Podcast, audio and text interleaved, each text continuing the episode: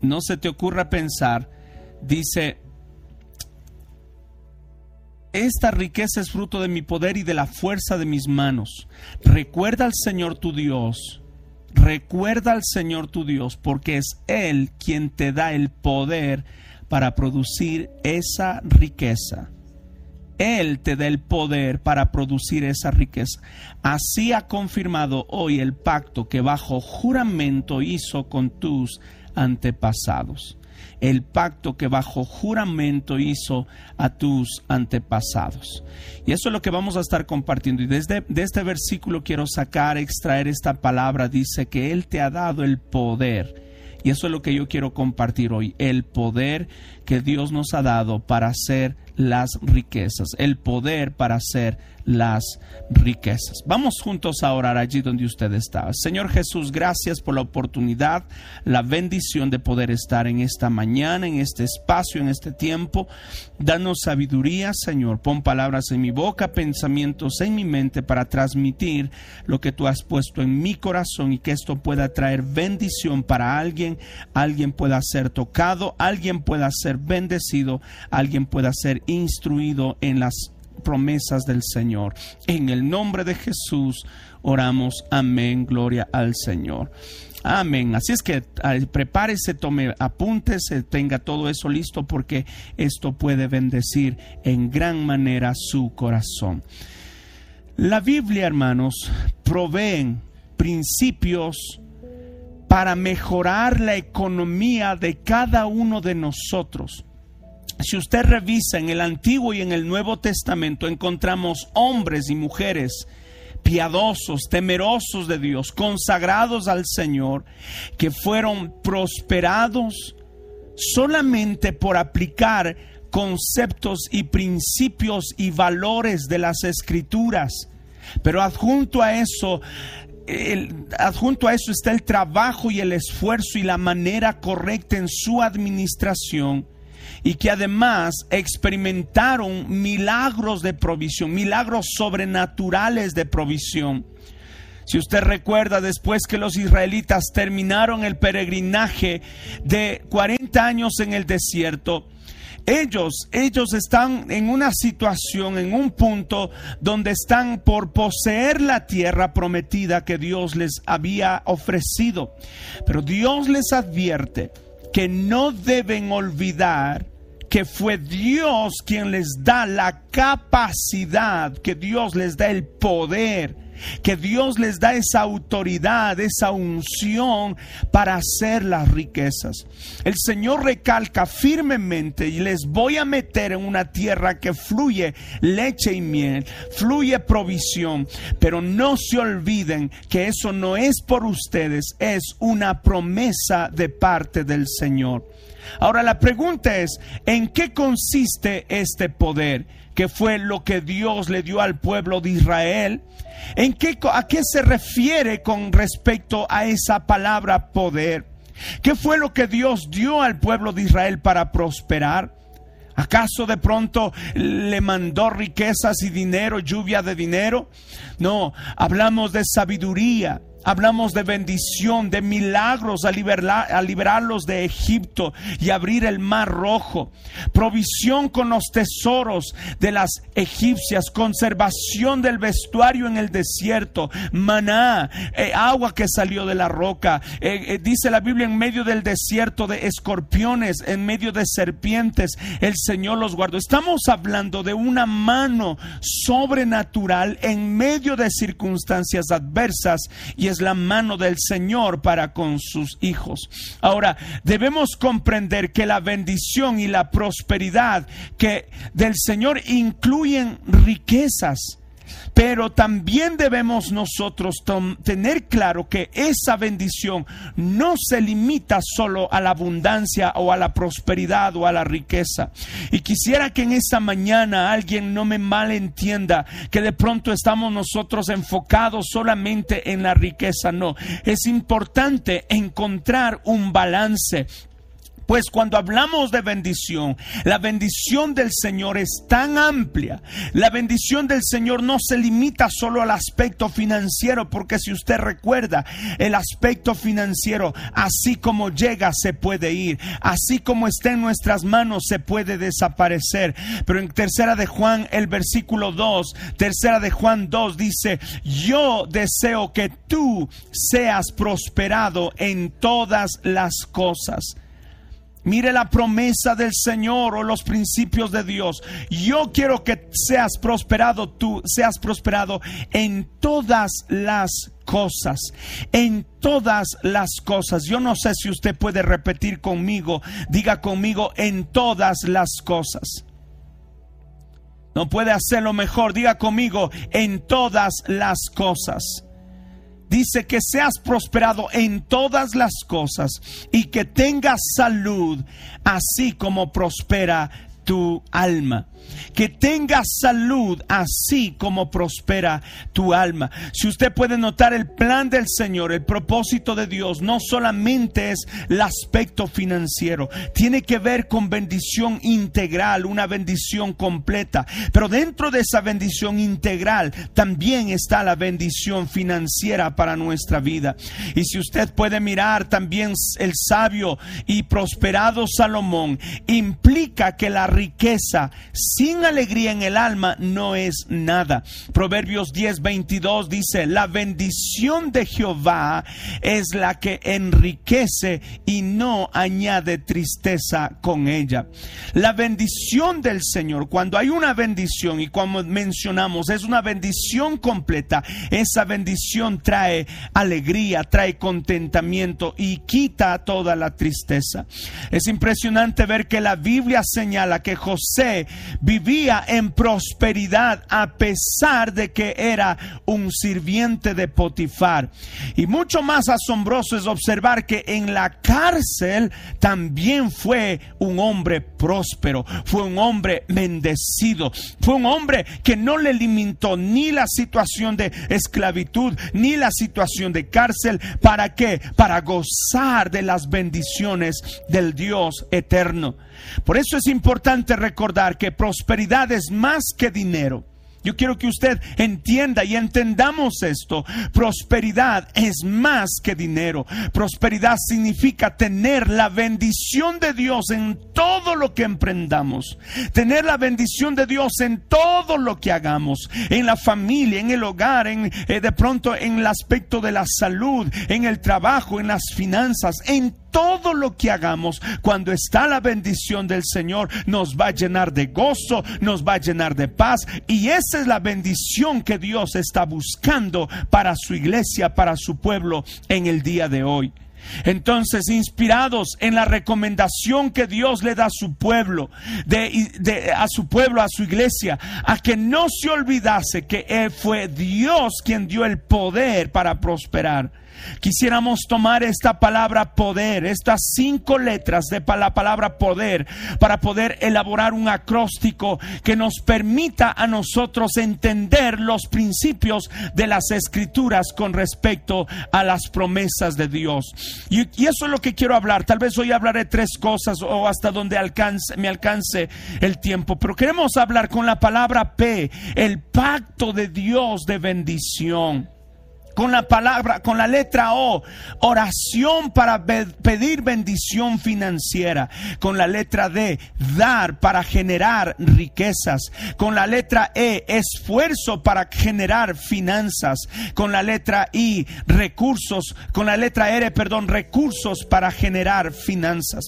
Entonces, quiero hablar en estos cuantos minutos sobre estos principios de esta palabra poder, poder para generar las riquezas. En primer lugar, permítame hablar sobre lo primero, pacto de Dios de bendición. Pacto de Dios de bendición. Hermano, Dios es un Dios de alianzas. Dios es un Dios de contratos y de pactos.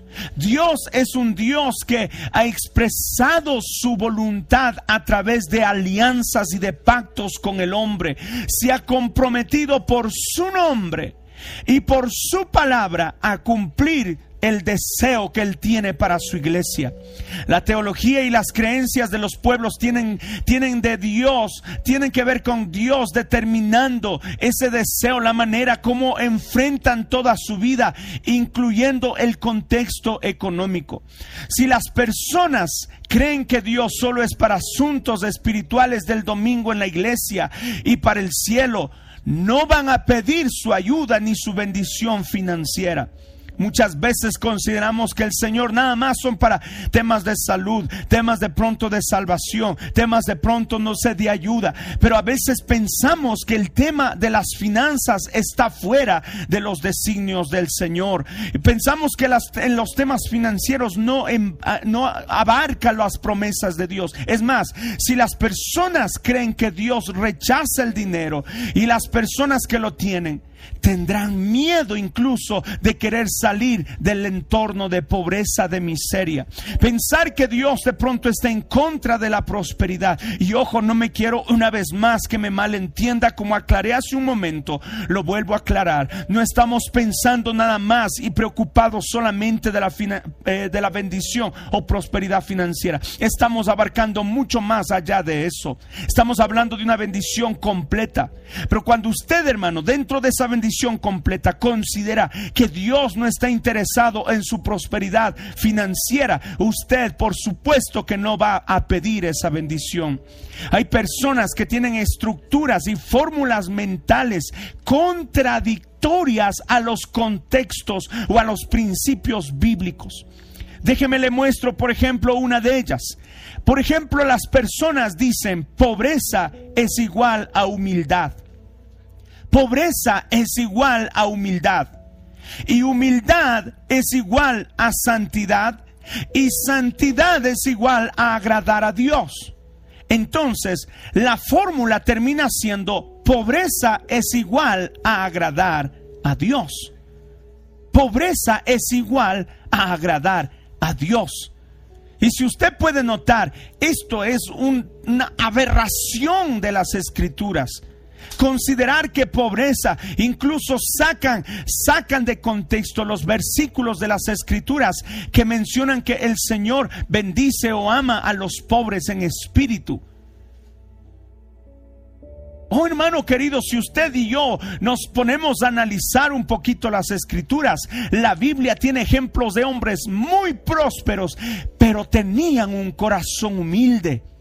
Abraham, el enriquecido, el padre de la fe, según Génesis 24 dice, es conocido como el padre de la fe y es llamado amigo de Dios. Él fue un hombre próspero. Y déjeme decirle esto y tal vez sacar esas estructuras mentales nuestras. No necesariamente los ricos son orgullosos y los pobres humildes. No. En ambas posiciones sociales hay orgullosos y hay humildes. He tenido el privilegio de conocer personas que Dios les ha prosperado en gran manera. Tienen mucha riqueza, mucha abundancia, empresas, proyectos y, y, muchas cosas que Dios les ha dado la gracia para hacer. Y usted los mira, son gente sumamente humilde, sencilla. Pero también conozco de gente, como dice el dicho, que no tiene ni dónde caerse muerto, pero son gente arrogante y orgullosa.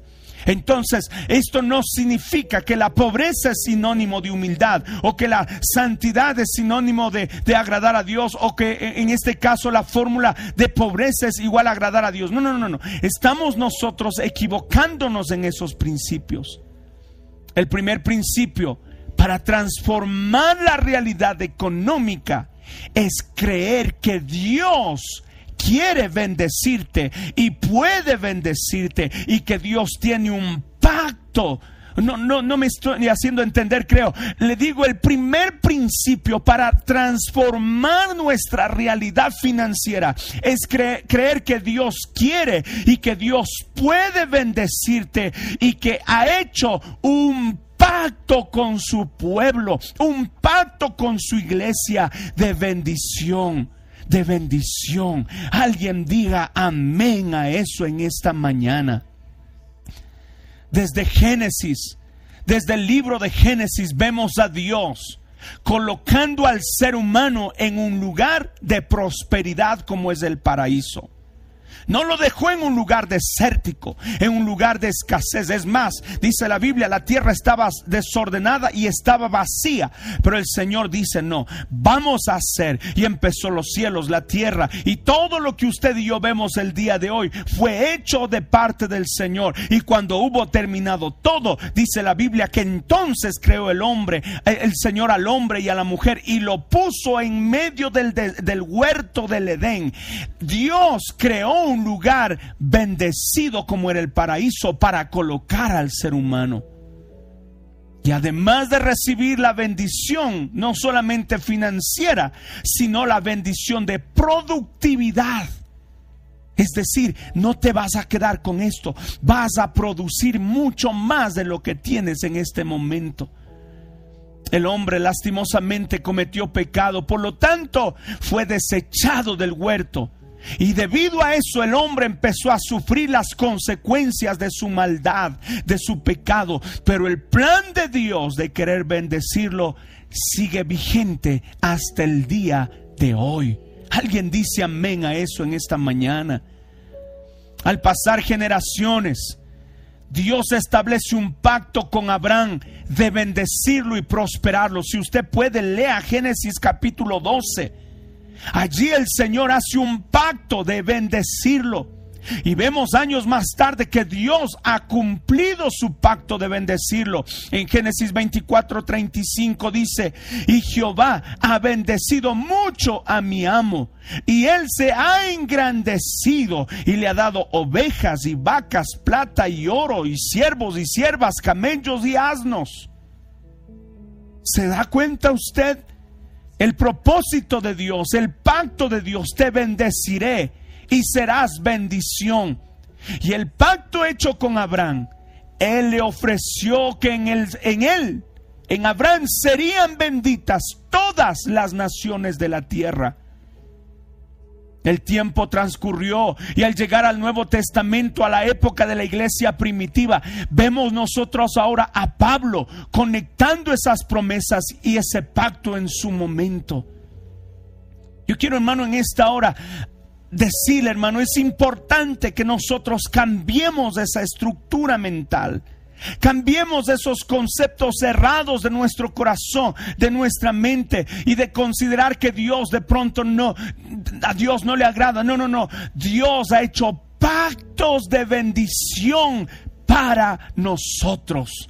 Voy a decirlo una vez más, Dios ha hecho pacto de bendición para cada uno de nosotros. Alguien dele al Señor la alabanza en esta mañana. Aprendemos, hermano, que la bendición que Dios puso, la bendición que Dios estableció, fue rota a causa de la maldición de desobedecer la ley. Aprendemos que la maldición de desobedecer la ley es muerte integral, es muerte física, es muerte emocional, es muerte espiritual y aún es muerte económica. Quedó muy claro en el pecado de Adán. Sin embargo, Dios establece su bendición con Abraham y con las naciones. Luego Pablo explica que en el madero Cristo nos redimió de la maldición de la ley, es decir, de la maldición de la muerte. Por supuesto que esto nosotros tenemos que considerar lo que en primera instancia la bendición en Jesús es la salvación eterna, pero en planos secundarios incluye la salud y también la prosperidad financiera.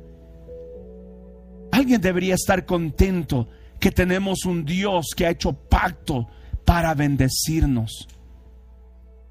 Pero nada más quiero recalcar esto en su corazón y poner dentro de toda esa provisión y ese plan de Dios de bendecirnos, Dios lo único que demanda es integridad.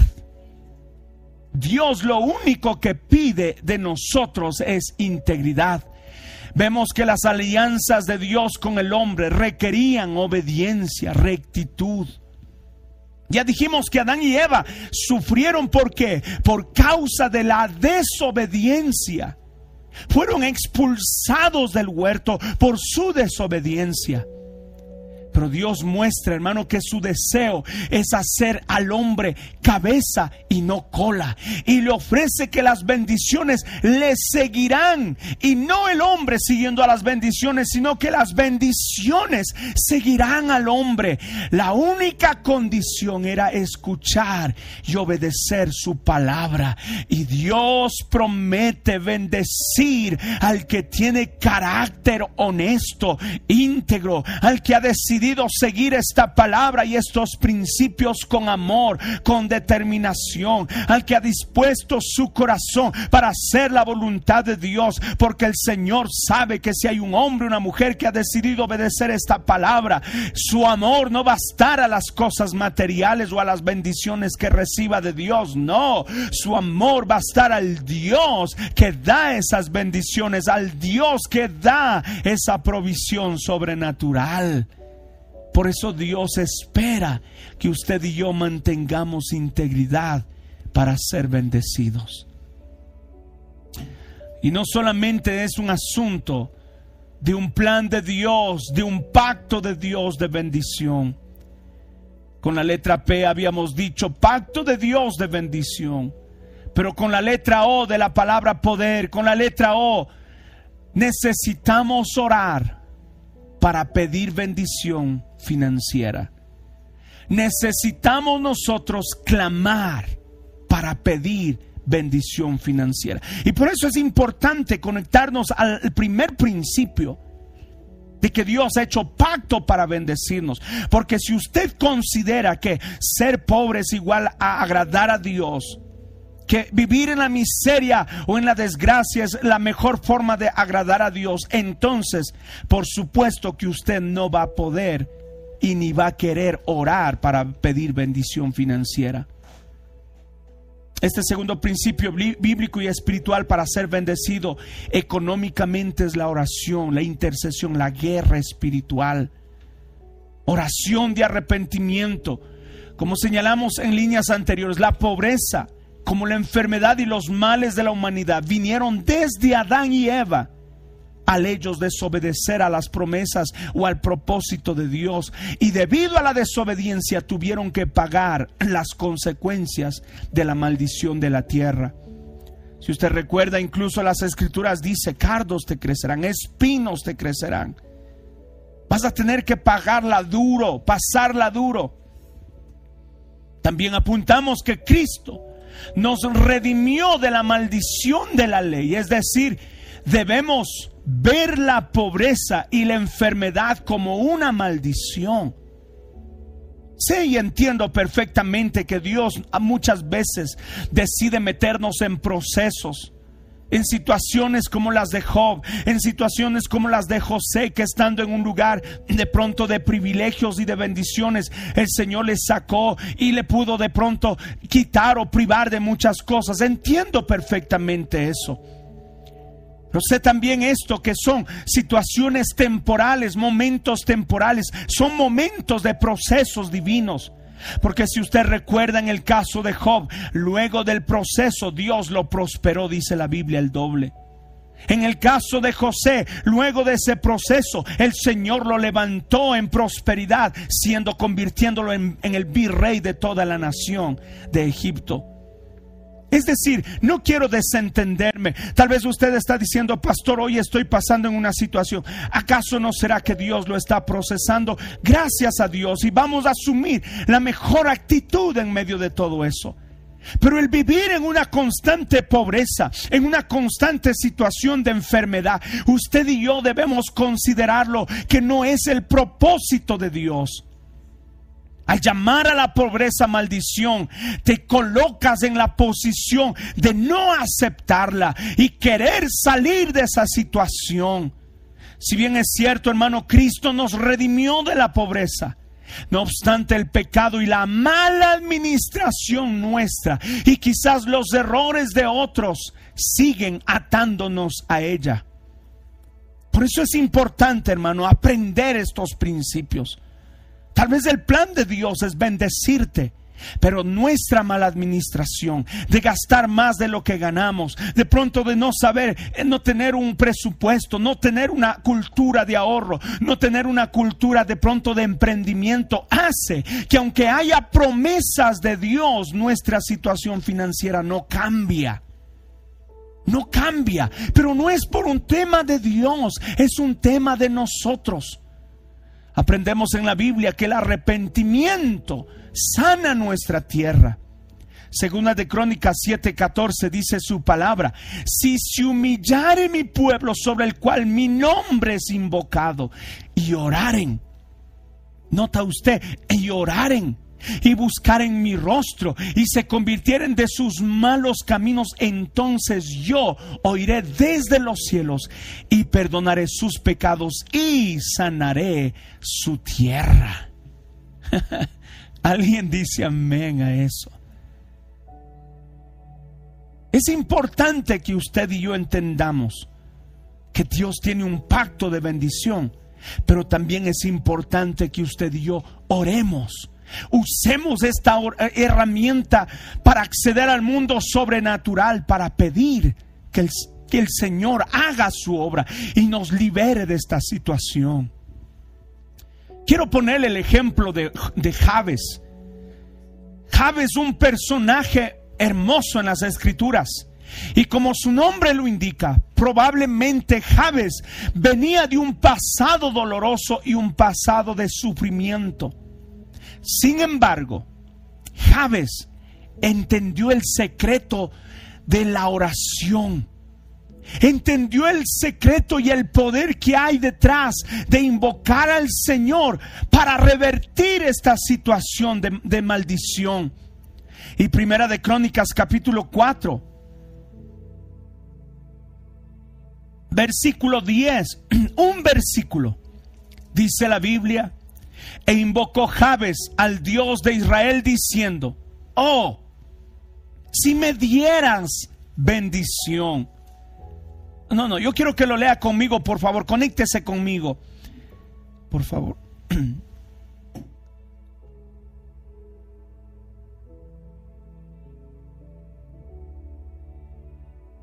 Oh, si me dieras bendición si me dieras bendición. Mire, Javes entra de lleno a pedir, si me dieras bendición y ensancharas mi territorio, y si tu mano estuviera conmigo y me libraras del mal para que no me dañe. No, no sé si usted puede hacer de nuevo esta oración juntamente conmigo y con Javes. Léalo conmigo una vez más. Oh, si me dieras bendición y ensancharas mi territorio, y si tu mano estuviera conmigo y me libraras de mal para que no me dañe.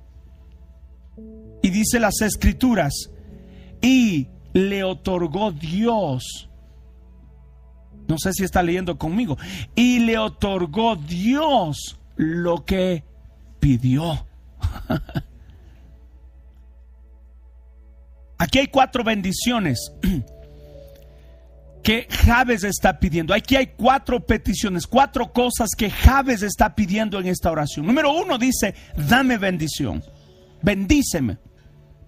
Número dos dice, ayúdame a expandirme. Con lo que tengo estoy contento, pero quiero más. Número tres dice, necesito tu apoyo, tu respaldo, que tu mano esté conmigo. Yo no lo quiero hacer solo, yo quiero el tener ese apoyo, esa ayuda sobrenatural de Dios. Y número tres dice, una vez que me has dado todo eso, lo que quiero es tu protección. Que tú me guardes, que me protejas. Qué poderosa oración. Esta debería ser la oración que usted debería escribir por allí, en, su cuarto, en su baño, en su sala, en algún lugar. Esta oración con cuatro principios. Por eso, hermano, quiero decirle, si usted y yo deseamos prosperar en un contexto de, de situación difícil, como en el que estamos viviendo nosotros el día de hoy, no lo vamos a poder hacer si no está la bendición de Dios con nosotros. Porque si Jehová no edificare la casa, dice las escrituras, en vano trabajan los que la edifican. Hermano, pídale al Señor que amplíe, que expanda su territorio. Es decir, que usted crezca en sus negocios, en su ministerio, en su terreno, en su situación financiera, en su sabiduría para saber emprender, tener emprendimientos. Pídale al Señor, Señor, expándeme todo esto.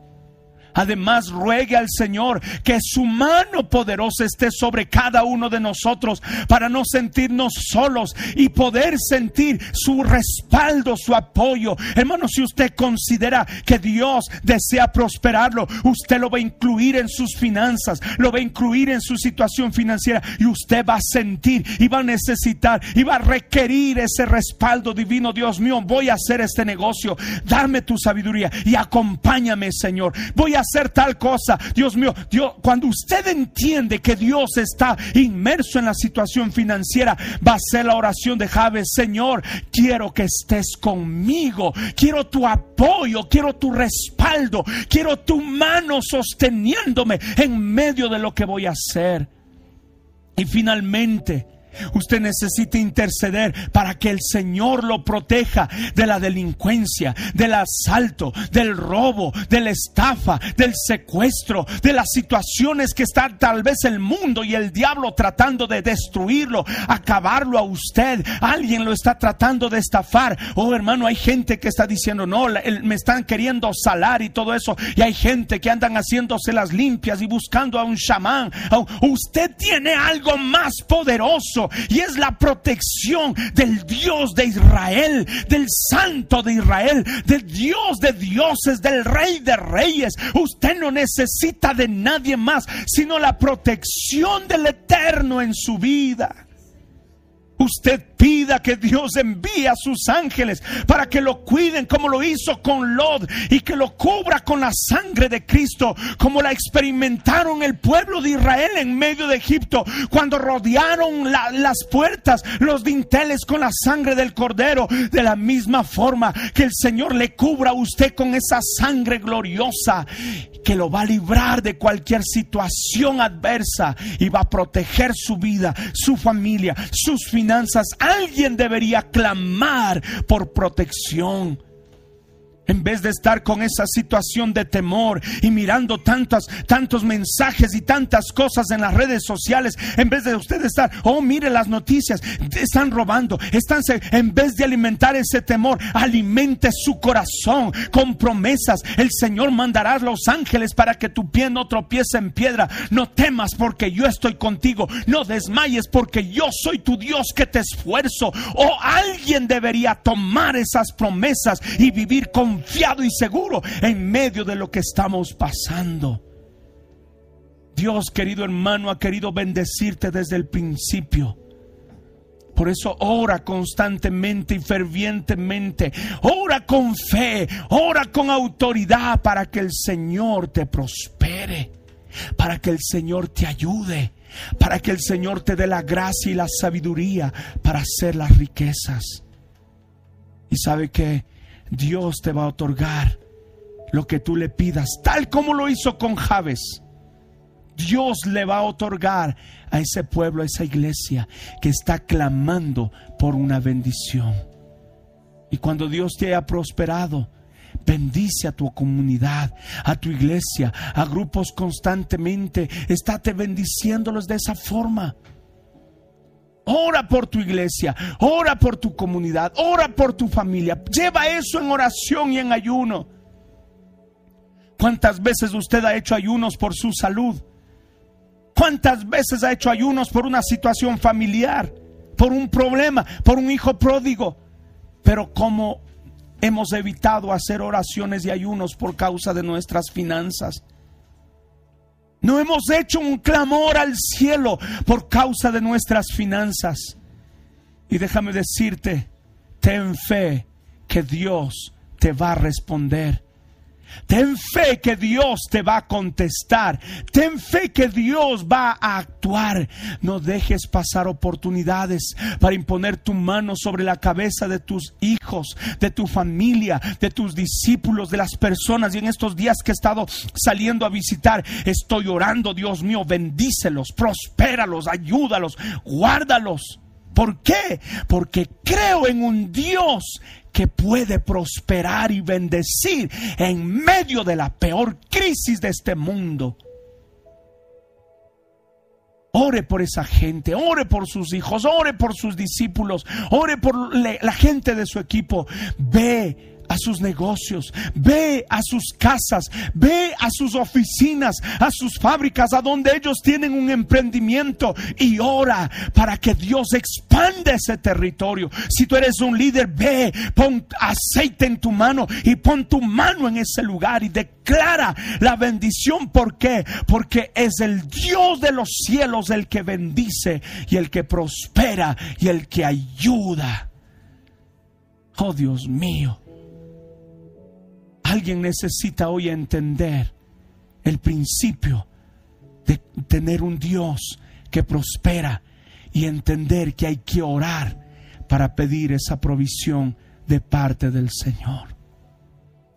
Dios quiere bendecirte, Dios quiere prosperarte, pero necesitas llevarlo en oración tal como lo hizo Javes y vas a ver la diferencia. En tercer lugar, y voy a tratar de avanzar tal vez unos cuantos puntos porque aquí hablaré muchos, varios de ellos. En tercer lugar, no solamente es un asunto de pacto de Dios para bendecirte, no solamente es un asunto de orar para pedir bendición financiera. La letra D de este acróstico de la palabra poder me lleva a la letra D que es dar dar para generar finanzas. Dar para generar finanzas. Mire, la palabra inversión es un concepto, la palabra invertir es un concepto financiero. Y esa palabra nos sugiere que hay una oportunidad de ganancia a cambio. Y no solamente esta palabra es una palabra de, un concepto financiero, pero también es un concepto bíblico que está implicado en la siembra y la cosecha. Las personas, hermano, que han invertido tienden a prosperar. Hay dos dimensiones que nos muestra la Biblia en la cual nosotros podemos sembrar si queremos obtener ganancias y cambiar nuestra situación financiera. La primera es la esfera del reino terrenal, la esfera del reino natural. Y la otra es la esfera del reino sobrenatural, en el mundo espiritual. Y para cada uno la Biblia nos provee principios que si los enseñamos, que si los practicamos, vamos a cambiar nuestra situación y podemos ayudar a que cambien otros en su situación financiera. Voy a hablar varias cosas, voy a avanzar hasta donde me permite el tiempo. En primer lugar, Dios bendice tu inversión en el reino terrenal. Dios bendice tu inversión en el reino terrenal. ¿Sabe? Hay varios principios que al utilizarlos proveen riquezas. Muchos cristianos conocen y practican verdades espirituales para prosperar pero al desconocer los principios terrenales, se privan de una bendición mayor. Si usted recuerda en el libro de Génesis, muestra a Isaac, el hijo de Abraham, que se enriqueció al ciento por uno en el lapso de un año al haberse dedicado a la agricultura. En un año fue prosperado porque él entendía estos principios terrenales de la inversión, del emprendimiento. Existen algunos principios en el ámbito terrenal que los cristianos debemos aprender para ser prosperados y ayudar a otros a prosperar. Jesús relató varias parábolas que enseñaron principios financieros universales para el desarrollo económico. Sinteticemos algunos conceptos que hemos aprendido en la Biblia que han mejorado la economía de muchos en los últimos años. De muchas personas que aplicaron estos principios bíblicos de parte del Señor, cambiaron su situación financiera. Déjeme hablarle acerca de aprender a negociar. Aprender a negociar. Mire, es difícil aunque no imposible que una persona aprenda a negociar, si el entorno al que pertenece, familia, amistades y compañeros de estudios no es de negocios, difícilmente una persona va a aprender a negociar. Déjeme hablarle y tal vez abrirle mi corazón. Nosotros todos venimos de un contexto donde no hemos aprendido esta sabiduría financiera de lo que es los negocios, de lo que es el emprendimiento. Por lo tanto, al no estar rodeados de este tipo de personas, difícilmente nosotros vamos a desarrollar ese hábito de los negocios, del emprendimiento. Algunas veces la necesidad o la influencia de algo, de alguien, a veces despierta el ánimo de comerciar. Es lo que hemos visto en, estas, en estos últimos meses. Personas que de pronto nunca se dedicaron al negocio, pero la necesidad era tanta y apremiante que tuvieron que empezar algo, aunque sea pequeño, ahí en el patio de su casa. ¿Qué es lo que sucedió? La necesidad influenció a esa persona a emprender algo, a comerciar algo. Y Jesús relató una parábola en la que muestra que negociando es la mejor manera de multiplicar los recursos. Mateo 25, 16 dice, y el que había recibido cinco talentos fue y negoció con ellos y ganó otros cinco talentos más.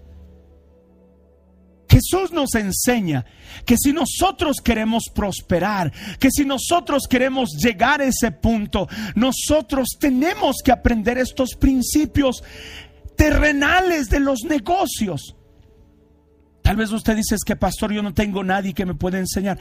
Gracias sean dadas a Dios. El día de hoy hay múltiples libros, material, información en el internet, en YouTube, que le pueden ayudar a ampliar su, su aspecto del conocimiento financiero.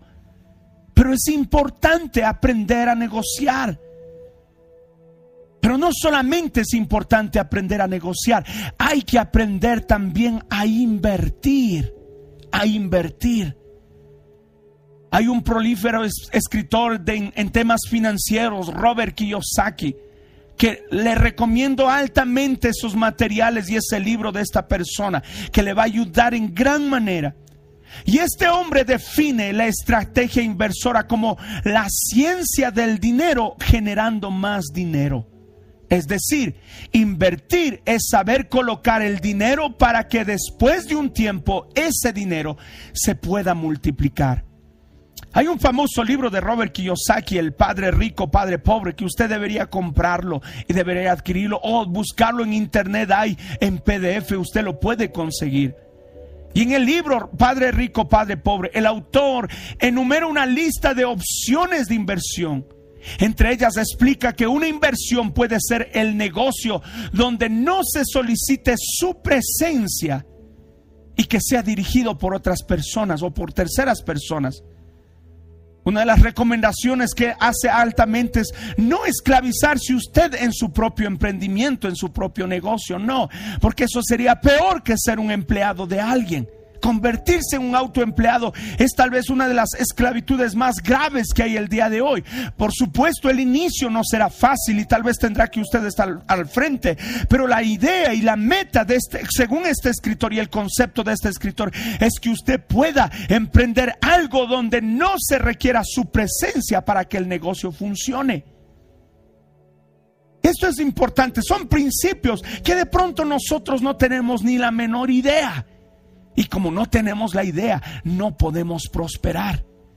Otra inversión que usted puede hacer no solamente es un negocio, un emprendimiento donde no requieran su presencia, sino también es la compra de propiedades y terrenos y ponerlos en alquiler, que eso le va a estar dando periódicamente ingresos extras a usted y que con el tiempo puedan ser vendidos a un precio superior de lo que usted compró. Quizás la frase más recordada de Kiyosaki es hacer que el dinero trabaje para usted y no usted trabajando para el dinero.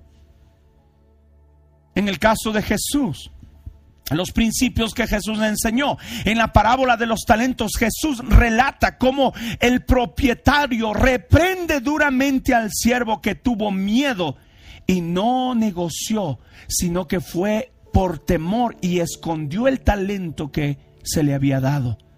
Y el Señor lo reprochó y le dijo, por lo menos lo hubieses depositado en el banco para yo poder tener ganancias de intereses a mi regreso.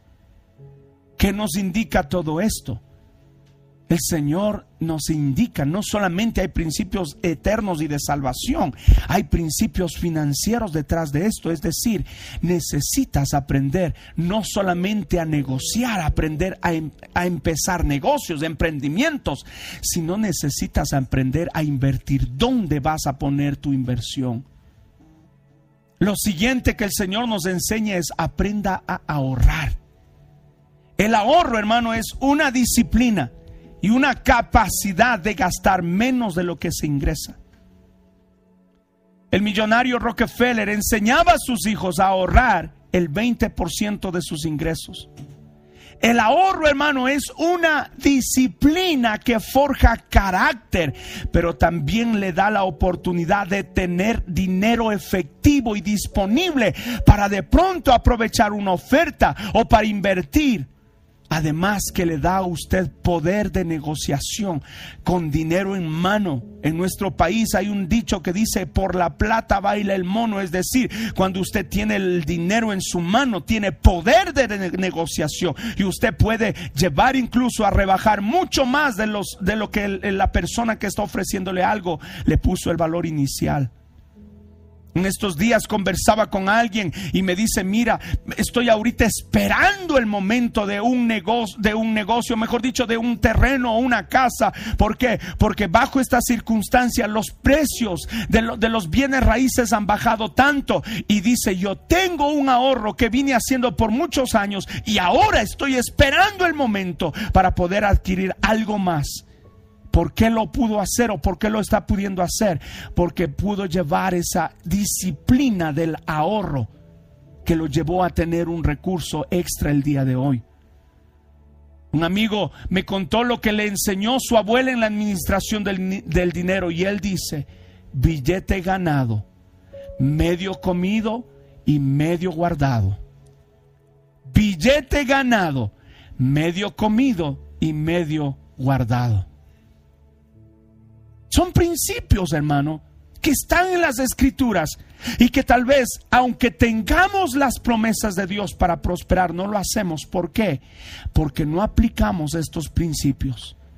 El tema de negociar, de emprender, el tema de invertir, el tema de ahorrar. Otra cosa que quiero hacerlo, tal vez lo he hablado en otros, en otras enseñanzas, en otras lecciones, pero lo quiero hacer brevemente. Aprender a realizar un presupuesto. La disciplina de calcular sabiamente, sumar, restar, multiplicar, dividir. ¿Cómo vamos a gastar lo que hemos ganado? ¿Cómo nosotros sabemos lo que ingresa y lo que egresa?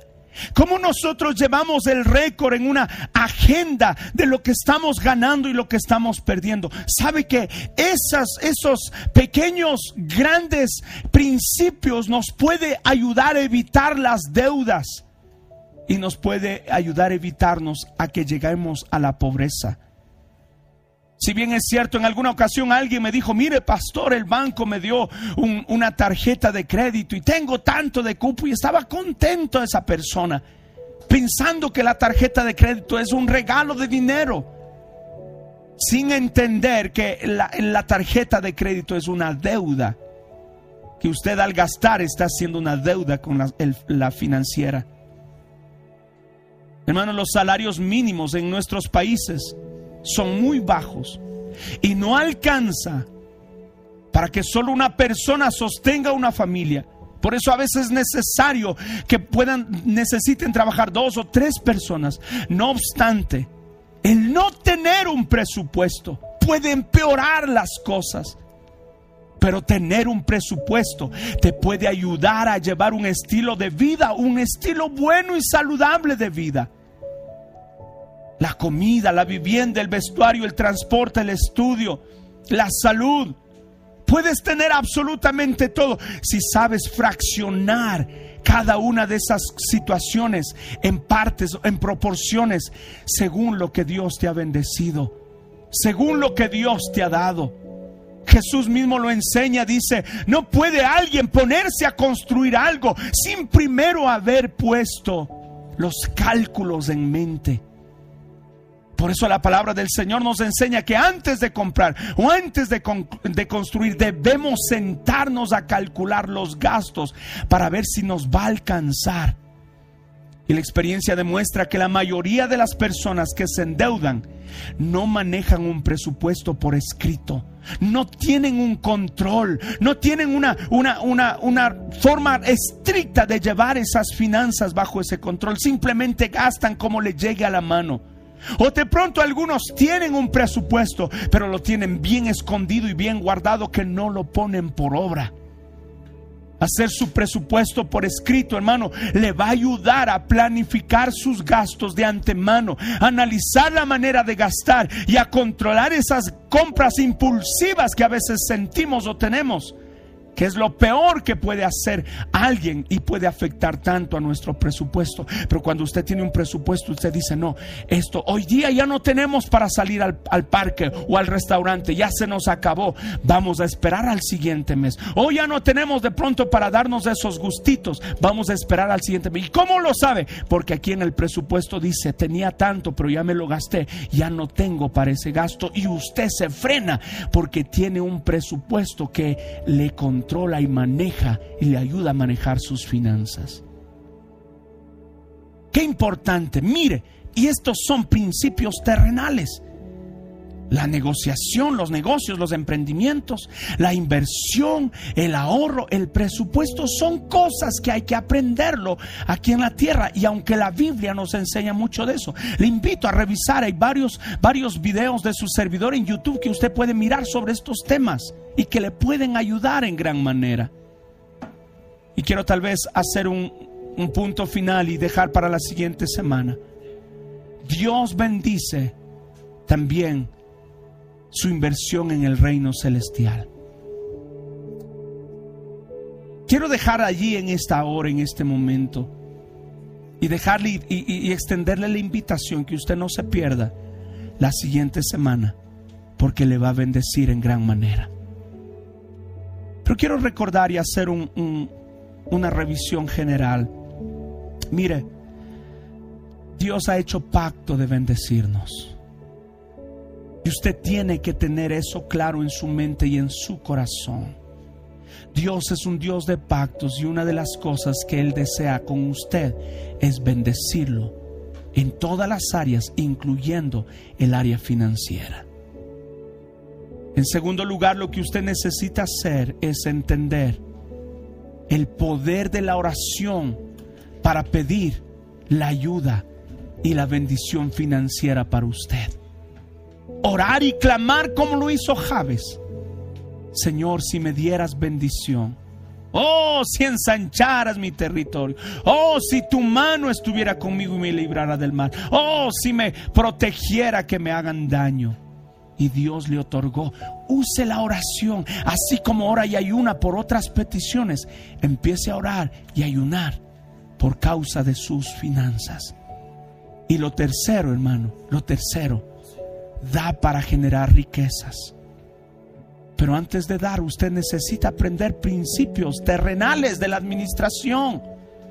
Dentro de eso es aprender a negociar, aprender a invertir, aprender, hermano, a ahorrar, aprender a realizar un presupuesto. Usted necesita estos principios. Son terrenales, son principios de este mundo pero que van a marcar una gran diferencia en sus finanzas.